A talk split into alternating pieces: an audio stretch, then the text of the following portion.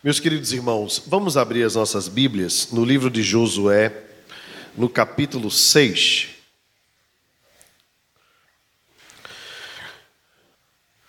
Josué, capítulo 6, a mensagem de hoje é a continuação da nossa série de exposições no livro de Josué, iniciada no mês de junho deste ano onde nós temos sequencialmente meditado neste maravilhoso texto da palavra do Senhor.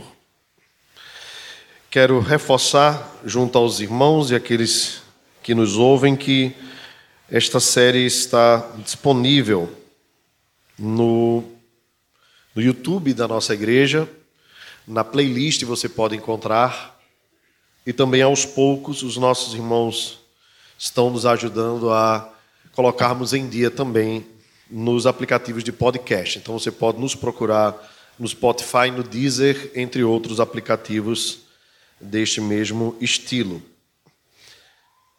Josué capítulo 6 diz assim a palavra do Senhor: Ora, Jericó estava rigorosamente fechada por causa dos filhos de Israel.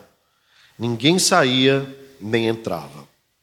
Então disse o Senhor a Josué: Olha, entreguei na tua mão Jericó, o seu rei e os seus valentes. Vós, pois, todos os homens de guerra, rodeareis a cidade, cercando-a uma vez. Assim fareis por seis dias. Sete sacerdotes levarão sete trombetas de chifre de carneiro adiante da arca. No sétimo dia, rodeareis a cidade sete vezes, e os sacerdotes tocarão as trombetas. E será que, tocando-se longamente a trombeta de chifre de carneiro, ouvindo vós o sonido dela, todo o povo gritará com grande grita. O muro da cidade cairá abaixo, e o povo subirá nele, cada qual em frente de si.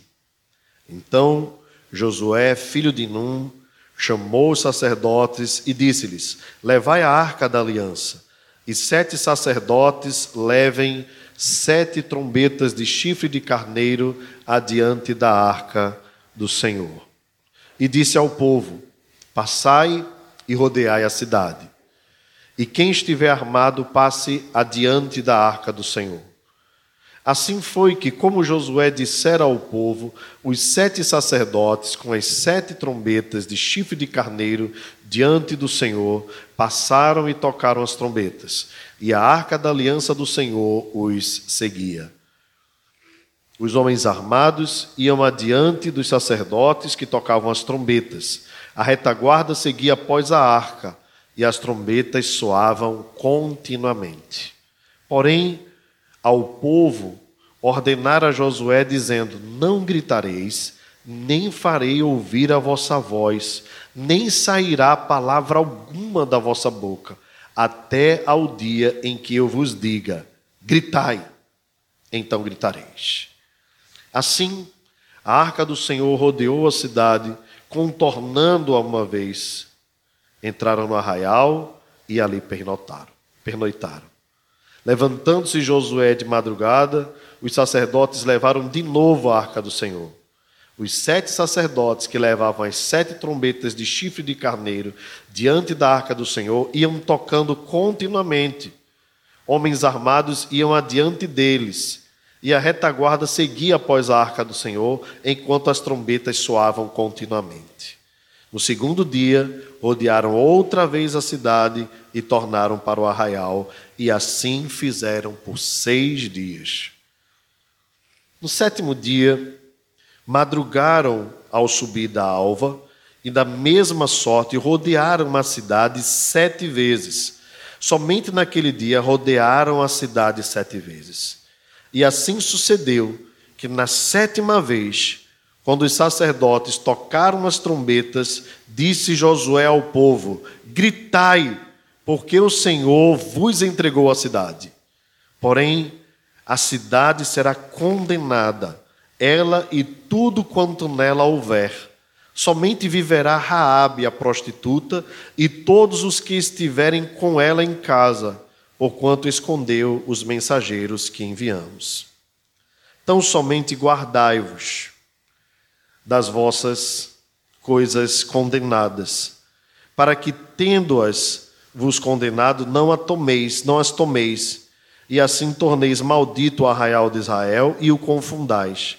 Porém, toda prata e ouro e utensílios de bronze e de ferro são consagrados ao Senhor, irão para o seu tesouro.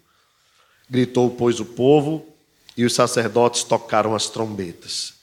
Tendo ouvido o povo o sonido da trombeta, e levantando-se grande grito, ruíram as muralhas, e o povo subiu à cidade, cada qual em frente de si, e a tomaram. Tudo quanto na cidade havia, destruíram totalmente a fio de espada. Tanto homens como mulheres, tanto meninos como velhos, também bois, ovelhas e jumentos. Vamos ficar até aqui na leitura, irmãos. Baixemos as nossas frontes e vamos mais uma vez nos elevar à presença de Deus em oração. Nosso Deus e Pai, que gratidão há no nosso coração pelo fato de termos o privilégio de meditarmos na tua palavra. Obrigado por esse local que nos recebe. Obrigado, Senhor, por cada irmão e irmã. Te louvamos, Deus, pela paz que temos para podermos expor a tua palavra publicamente, com as portas e janelas abertas. Sabemos, Deus, que há irmãos nossos que não têm este privilégio. Te pedimos em especial pelos irmãos na Nicarágua, Pai cujo governo ditatorial de Daniel Ortega tem impedido cristãos de entrarem em suas igrejas. Ó oh Deus, e tantas missões têm sido expulsas daquele país por não se dobrarem ao que aquele governo diz. Assim, Senhor, como em muitos outros países, nós temos visto irmãos sofrendo pela causa de Cristo. Tem misericórdia da vida deles mas também tem misericórdia de nós, Senhor, que não estando perseguidos, às vezes, Senhor, somos demorados a vir à tua casa. Às vezes, qualquer motivo nos tira do dia do Senhor, da observância e guarda deste santo e solene encontro. Cuida de nós, Senhor. Cuida do nosso coração. E que este privilégio que temos aqui no Brasil nos nossos dias, possa se prolongar até o dia final, onde Cristo Jesus virá buscar a sua igreja. Ó Deus, e se nós não tivermos, dá-nos um coração devotado a Ti, de tal forma que nós obedeçamos mais ao Senhor do que aos homens. É o que nós te pedimos, em nome de Jesus. Amém. Amém. Meus irmãos, hoje nós vamos falar sobre o cerco de Jericó, a destruição da primeira cidade, talvez uma das mais importantes na região da Mesopotâmia daquele período. Ah, haviam muitos povos naquela região, mas Deus havia dado a posse da terra a Abraão. Deus havia prometido na antiguidade, dizendo a ele que ele deveria sair da terra em que ele estava e da sua parentela e ir para uma terra que Deus mostraria a ele terra que manda leite e mel.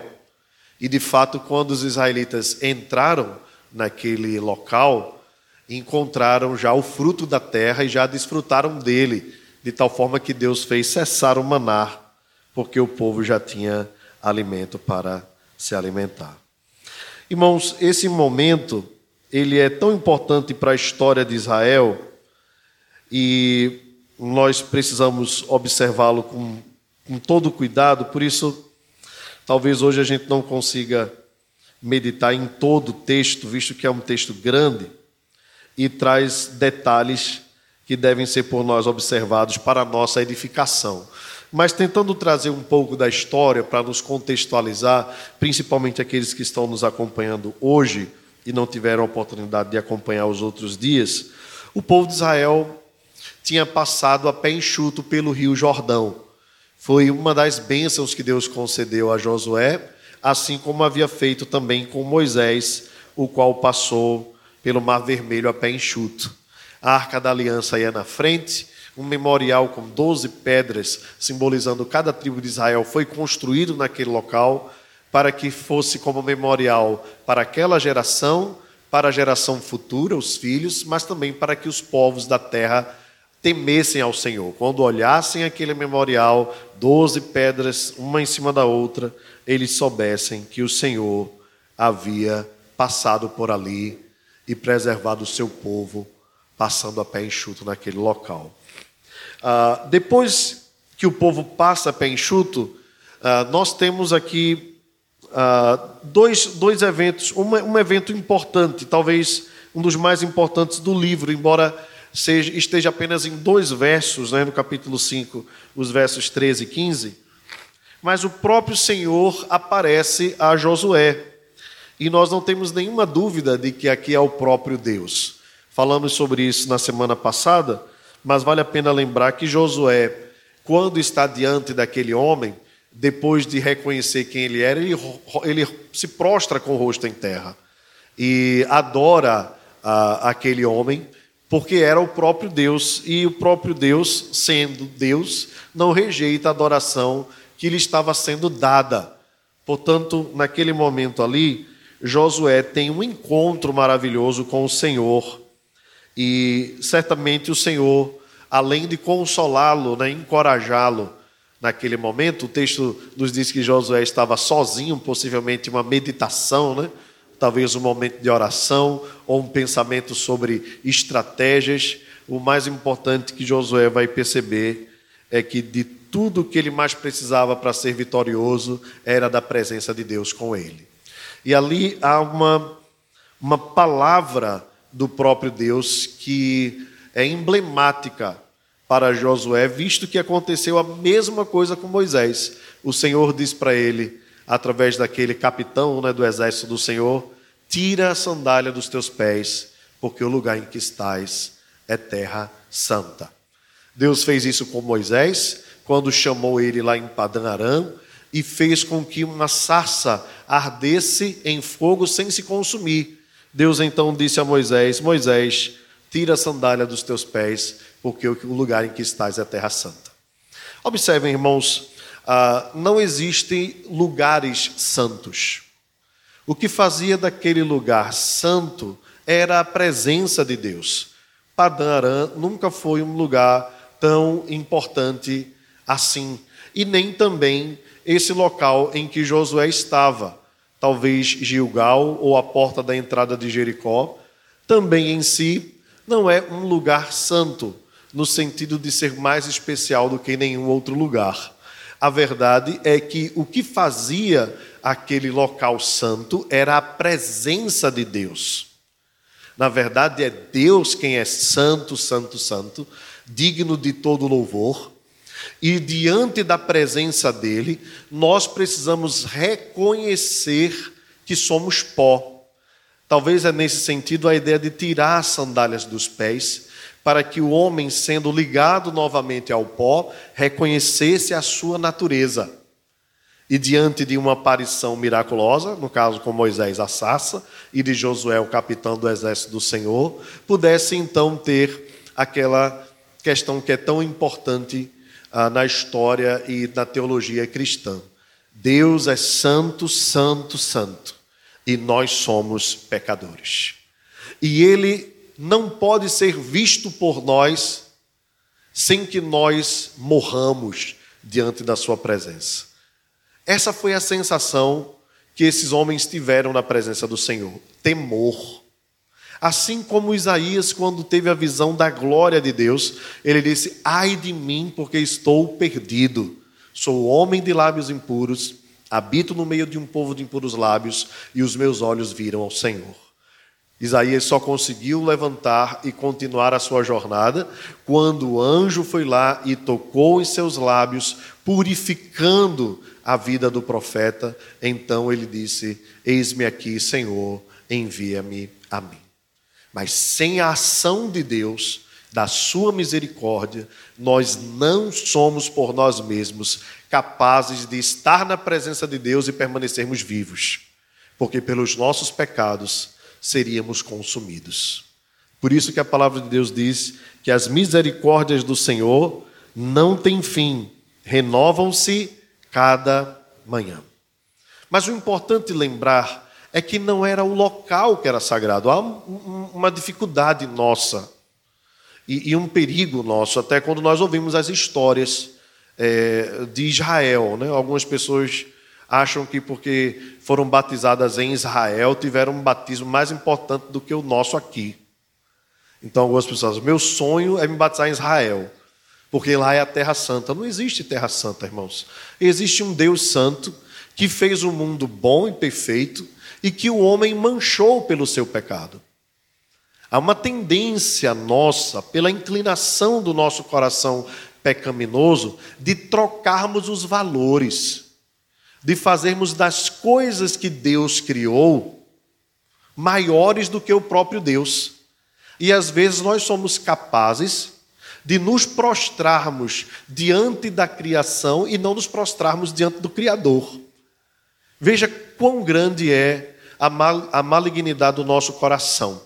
E veja se Calvino não tinha razão quando disse que o coração do homem é uma fábrica de ídolos. Nós podemos, por exemplo, olhar uma poesia e admirar a poesia, mas nunca fazer da poesia um Deus. Seja a, a bela poesia de Fernando Pessoa, sejam as letras sensíveis de Carlos Drummond de Andrade, seja o lirismo de Manuel Bandeira, tudo é maravilhoso, a arte foi Deus quem criou, mas não deve ser objeto da nossa adoração. A música é um privilégio que Deus nos deu, um meio da, de manifestação da sua bondade, mas não é um fim em si mesmo. Por isso, nós não devemos adorar a música, porque são meios de revelação da graça de Deus. Ao olhar uma boa música, ao ler um bom livro, eu devo dar a Deus toda a glória e não, nunca, jamais ao homem porque aí nós fazemos da criatura maior que o Criador. Portanto, tudo o que Deus criou é bom, mas deve ser objeto da nossa admiração, visando e mirando sempre a glória de Deus. O pôr do sol de Fragoso é o melhor pôr do sol da região metropolitana do Recife. Por isso eu recomendo aos irmãos, cheguem cedo na escola bíblica dominical, que vocês além de chegarem cedo, vocês estarão contemplando um pôr do sol lindíssimo que Deus deu. Mas nós não podemos fazer do pôr do sol nosso ídolo. Nós devemos lembrar, como diz a canção: olhe o sol quando despontando vem, com a sua luz aquecendo o dia, mas o seu brilho não tem o fulgor da glória do meu Senhor. Então a glória é sempre de Deus, o louvor é sempre de Deus. Toda boa arte, o belo, aquilo que Deus criou, tudo aquilo que esteticamente é admirável, é por causa de Deus e deve nos elevar à presença de Deus. Não adore coisas, adore a pessoa bendita de Jesus. Ele é o único merecedor de adoração. Por que nós gostamos às vezes de adorar coisas, irmãos? Porque coisas não nos constrangem com Sua presença, né? A gente guarda e fica lá. Mas a presença de Cristo conosco é uma pessoa, é real todos os dias. E Ele nós não podemos guardar na gaveta.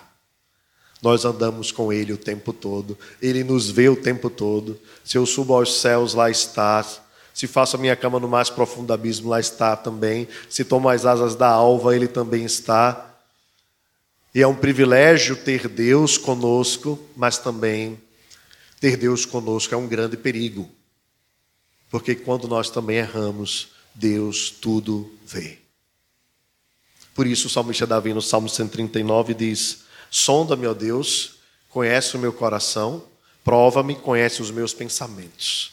Vê se há em mim algum caminho mau e guia-me pelo caminho eterno.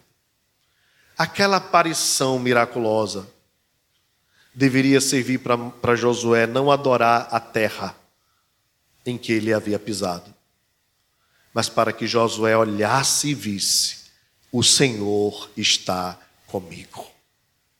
e diante dos desafios da vida, Deus faz questão de aparecer, Deus faz questão de mostrar o quanto Ele está conosco.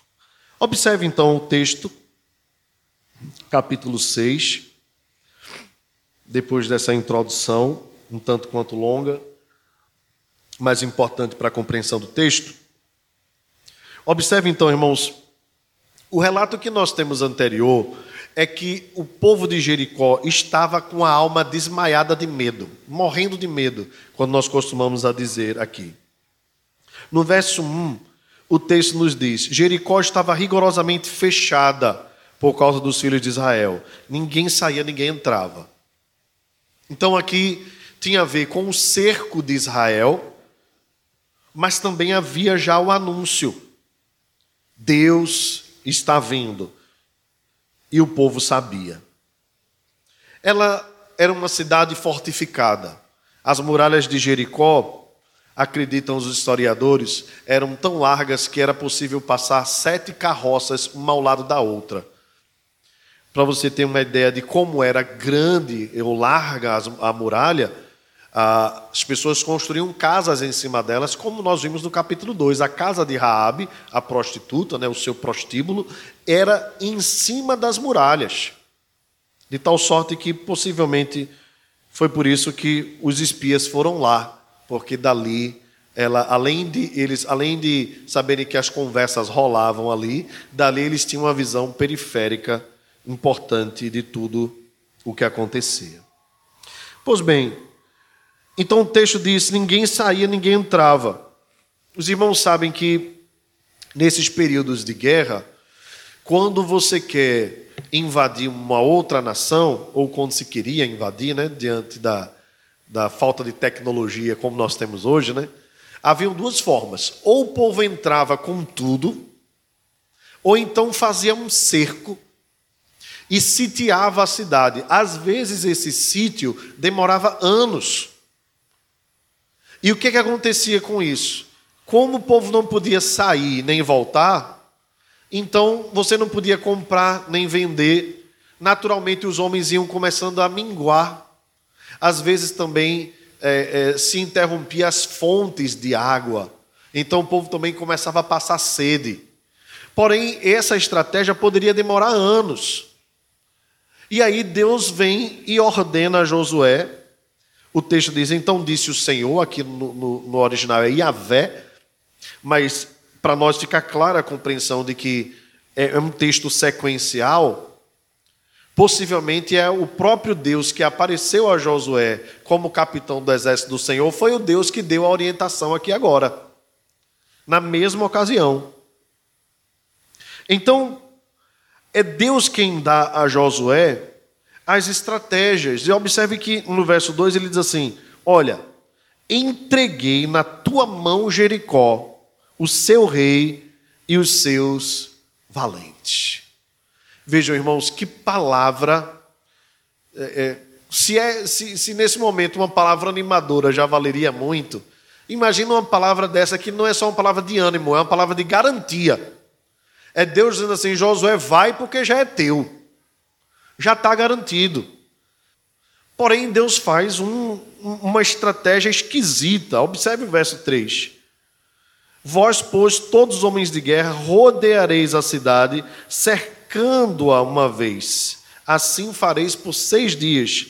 E aí vem as estratégias dos sacerdotes com as trombetas, com o chifre de carneiros, a arca da aliança, o rodear a cidade nos seis dias e depois, no sétimo dia, tocar a trombeta. Irmãos, o, o, o que é que isso traz para nós aqui como, como lição importante, como aplicação? Primeiro, que os, as estratégias de Deus não são as nossas estratégias. A forma que Deus faz e trabalha nem sempre é aquilo que é comum. Eu sei que essa é uma aplicação que vem se repetindo em Josué, mas é exatamente isso que a Bíblia diz. Deus vai mudando a forma comum das coisas acontecerem e usando métodos extraordinários, estranhos para a época da guerra e que, que Josué vivia, ou para qualquer época. Geralmente nessas horas, os homens preparariam a artilharia, é, como as muralhas eram grandes, né, talvez eles preparariam arietes. Né? Os arietes são aqueles, aqueles barrões de, de, de, de, madeira né, que os homens iam abaixados, segurando eles, e entrariam com uma força assim grande para destruir. Só que aquilo poderia levar muito tempo também. Quando a gente fala de arietes, né, a primeira coisa que a gente lembra é lá do He-Man, né? Mas você lembra lá do como era o arietes do He-Man? Vocês lembram ou não? Ele era baixinho, né? E tinha um negócio assim na cabeça, né? De ferro. E por que ele, ele tinha aquele negócio de ferro na cabeça? Exatamente porque cada um ia segurar o mesmo barrote, como se fosse um tronco grande de uma árvore. Cada um ia segurar de um lado, um atrás do outro, e eles iriam baixar a cabeça, e quanto mais eles ferissem a muralha, possivelmente suas cabeças poderiam ser machucadas, né? Então é por isso que lá no He-Man o Ariates tem aquela lata na cabeça, né? E ele quando vai atacar ele baixa e, e mete a cabeça, né? Bem, era exatamente o que acontecia nesses períodos das guerras antigas. É, não se sabe exatamente quem inventou essa estratégia, mas é muito antiga. Então eles assim poderiam destruir as muralhas. Seria a única forma de entrar. Eram muralhas enormes. Mas Deus então muda a metodologia e diz assim: vocês não vão fazer dessa forma. Vocês vão rodear a cidade uma vez por dia, sem gritar, sem alarde, sem nada. Também, quando nós vemos os filmes né, de, de Josué, os desenhos, a gente vê os homens lá com aquelas trombetas de bronze, né? mas o, o texto diz para nós que eram de chifres de carneiros. Né? Então, possivelmente, ao invés de ser aquela bem bonita e brilhosa, era aquela bem feia e dobrada, assim, né? meio enrolada. Né? E o som é, não era a coisa mais linda do mundo, mas era um sinal importante para amedrontar e mostrar, então, o, o poder de Deus operando ali. Irmãos, Deus mudar a estratégia natural para usar um método sobrenatural, mostra muito a natureza do nosso Deus. Deus trabalha ordinariamente, mas ele também tem prazer em trabalhar extraordinariamente. Deus trabalha com, de formas naturais, mas ele também se alegra em fazer o sobrenatural. E pertence a ele a forma como ele vai agir. Porque a terra era dele, o povo era dele e a vitória era dele ele mesmo se exaltou sobremaneira. Ele é poderoso para fazer isso. Então ele muda a forma de agir natural para que ficasse clara que a vitória não pertencia a Israel, mas que a vitória pertencia ao Senhor. Meus irmãos, às vezes nós não entendemos as formas de Deus agir e nem entendemos os caminhos pelos quais o Senhor nos leva. Mas nós precisamos reconhecer, como Lutero reconhecia, né? Eu reconheço o meu guia. Eu não sei o caminho para qual ele me leva, mas eu conheço o meu guia. E quando a gente tem segurança de quem é o nosso guia, a gente descansa. Veja se não foi assim na nossa infância. A gente não sabia para onde ia. Mas se a gente ia com o papai ou com mamãe, né, com o pai ou com mãinha, a gente ia seguro. Às vezes a gente nem perguntava para onde ia, né? Bastava saber que estava com o pai e com a mãe e a gente estava junto. Porque havia ah, no nosso coração um sentimento, uma convicção de que seria sempre para um lugar onde nós passaríamos bem, nós estaríamos seguros, estaríamos bem guardados. Então, o que Deus está querendo ensinar a Israel é que Ele era o nosso Pai, que Ele era o Pai de Israel, que Ele era o Deus de Israel. Ele mesmo havia dito lá em Deuteronômio: Eu serei vosso Deus, vós sereis meu povo. Eu serei vosso Pai, vocês serão os meus filhos. Então, aqui, irmãos, não está em jogo uma vitória contra um povo, porque a vitória pertence ao Senhor. Aqui o que está em jogo é o que é que meu povo vai aprender sobre mim nas horas de guerra, nas horas de tribulação. E veja, irmãos, se isso não tem tudo a ver com a nossa jornada também à Terra Prometida. Via de regra, a nossa preocupação é estratégica. Via de regra, a nossa preocupação é como fazer, como ganhar, como passar por tal e tal situação.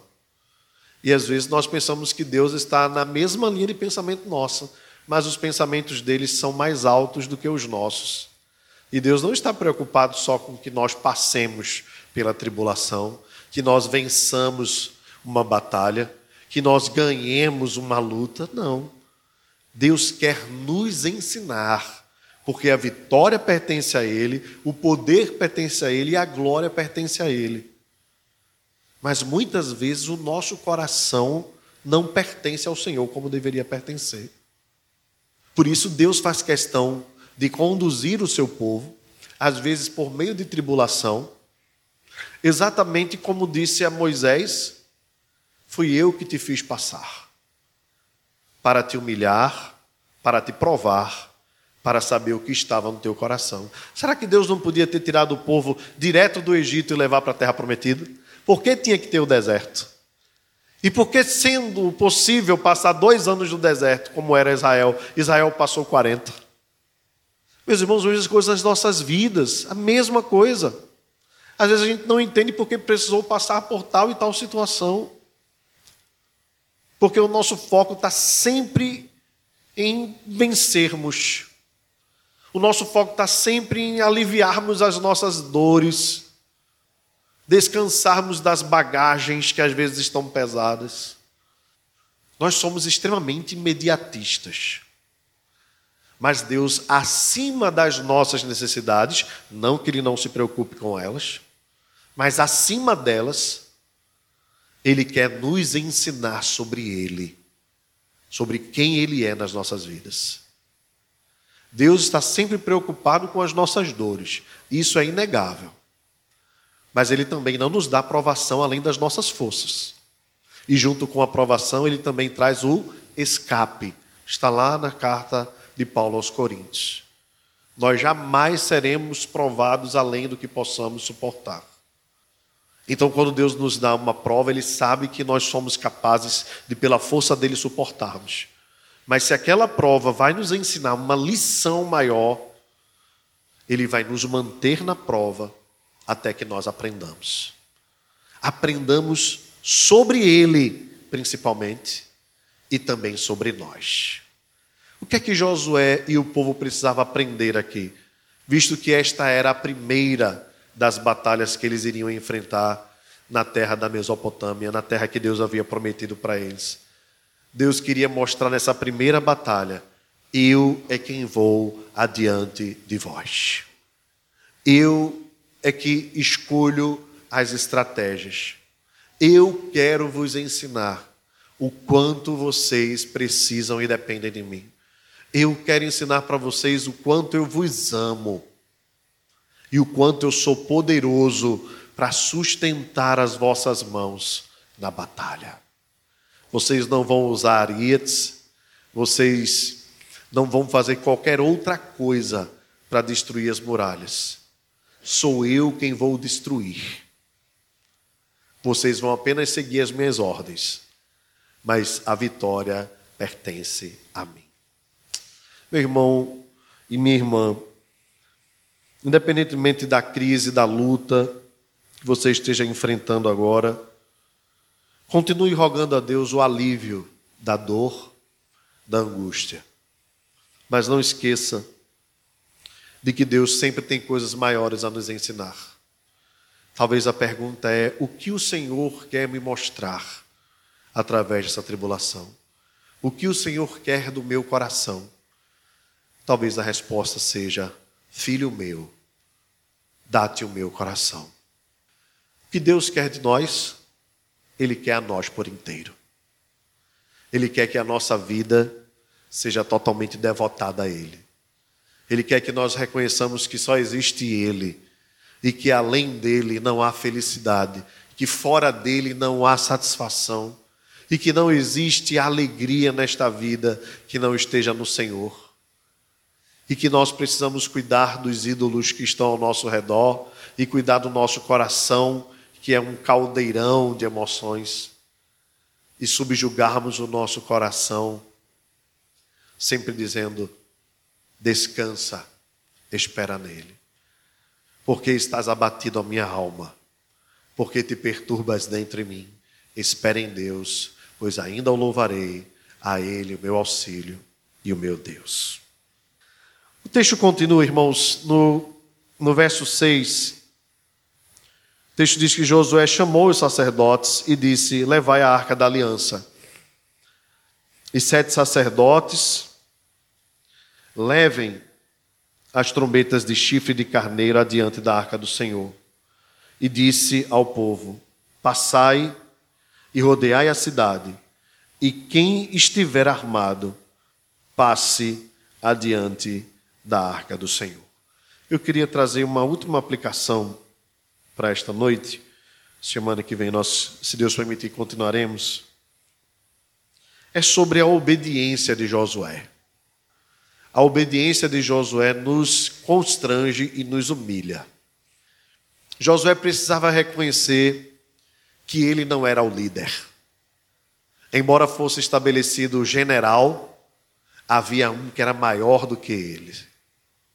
Havia alguém que deveria ser obedecido acima mesmo de Josué. Ele tinha um exército consigo.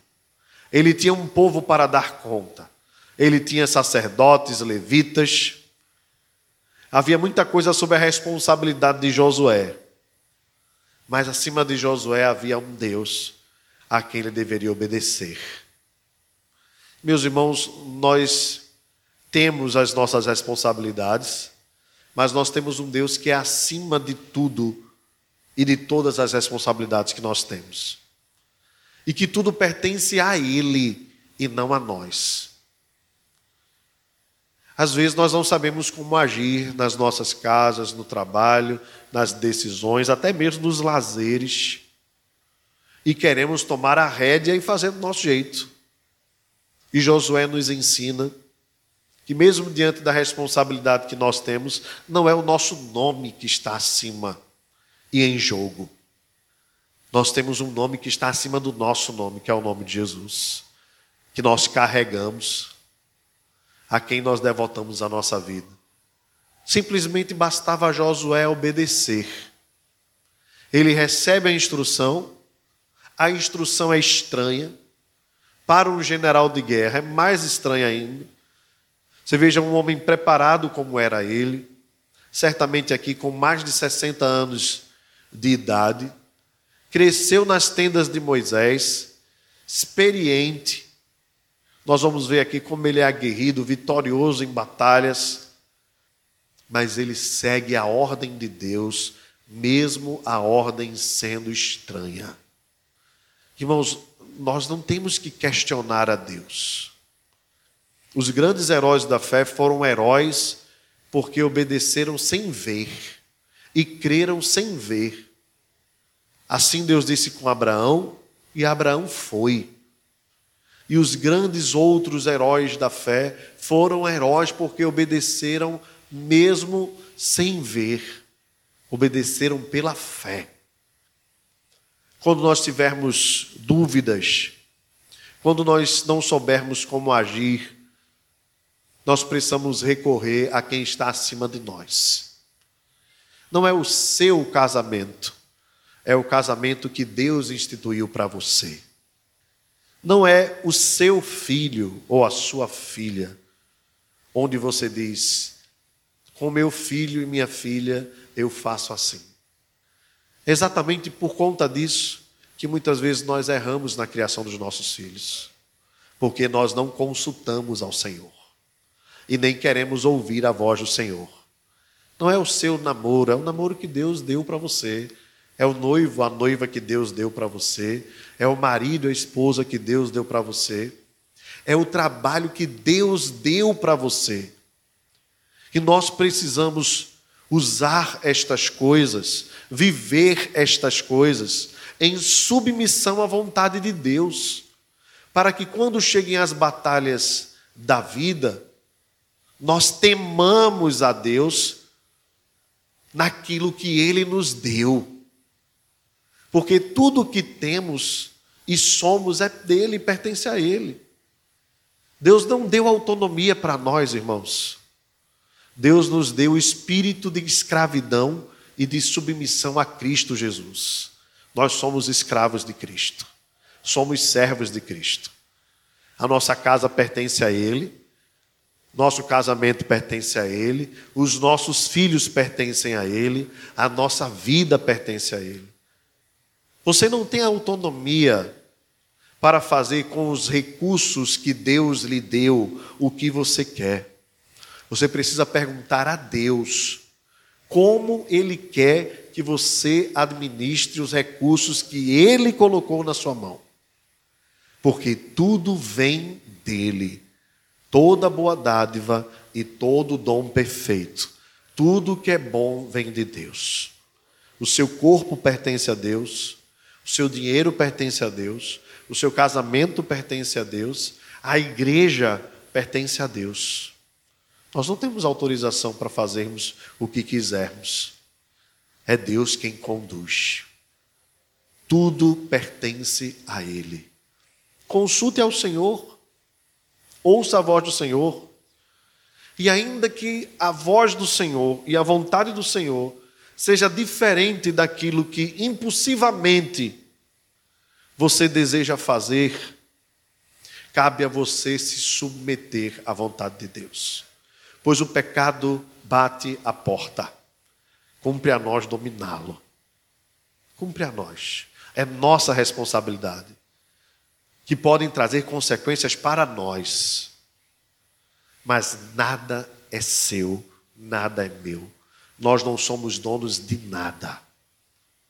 Aquilo que nós temos de mais precioso que é a nossa vida é uma dádiva de Deus. É Deus quem dá, é Deus quem toma, bendito é o nome do Senhor. Quanto mais as outras coisas que nós temos. Então não, Deus não te dá um cheque em branco para você fazer o que quiser da sua vida. A sua vida pertence a Ele. E se você tem usado para você, um dia Ele vai te cobrar a forma quando você administrou tudo que Ele te deu. Consulte ao Senhor, ouça a voz do Senhor, obedeça a voz do Senhor. É sempre o melhor. Você lembra que no momento extremo da sua angústia, o Senhor Jesus, que é o nosso maior exemplo de submissão ao Pai, né? Porque é uma submissão voluntária, enquanto é obediente. Nós temos muita dificuldade de entender obediência e amor, né? Porque geralmente na nossa mente uma coisa não, não encaixa com a outra. Na mente perfeita do nosso Mestre Jesus, ele foi obediente ao descer, ao mesmo tempo que ele obedeceu por amor no momento mais difícil da sua vida, ele rogou ao Pai: Pai, se possível for, afasta de mim este cálice. Contudo, seja feita a tua vontade. O pai não afastou o sofrimento do filho. Ele precisou passar. E ele passou amorosamente, obedientemente, entregando-se por nós na cruz pelo que Deus o exaltou sobremaneira, que lhe deu um nome que está acima de todo nome. Se o nosso mestre obedeceu e foi fiel ao Pai, certamente foi porque ele fez, como ele mesmo disse, da sua comida e a sua bebida a vontade do Pai. Muitas vezes, irmãos, nós temos dificuldade em obedecer porque nós comemos e bebemos de outras fontes. Precisamos comer e beber da fonte do Pai. Nele há tesouro, delícias perpetuamente.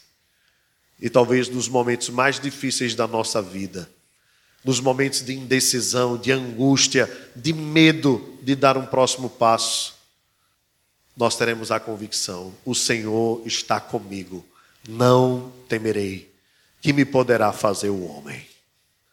Mas nós precisamos nos submeter à vontade de Deus.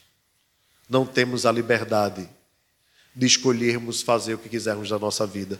Nós não somos propriedade nossa. A Bíblia diz que nós somos comprados por preço. A Bíblia nos diz que nós somos povo adquirido, propriedade exclusiva de Deus. Ou a sua vida é de Deus ou é do diabo. Não existe meio termo. Não existe em cima do muro. O muro é do diabo. Ou você vive para Deus ou você vive para o diabo. Ou você vive para as trevas ou você vive para a luz. Procure saber a quem você tem obedecido, para quem você tem vivido, que estilo de vida você tem procurado viver. Se os seus lábios glorificam a Deus, se os seus olhos glorificam a Deus, se os seus lazeres glorificam a Deus. É possível viver uma vida feliz, desfrutando de tudo na presença de Deus? É, claro que é. Mas quão teimosos nós somos. Qualquer coisa nos afasta da presença de Deus. Que nós submetamos a Deus as nossas vidas. Nele há tesouros. E as mãos do Senhor não estão encolhidas para que não possa nos abençoar, nem os seus ouvidos surdos para que não possa ouvir. Mas são os nossos pecados que fazem separação entre nós e o nosso Deus.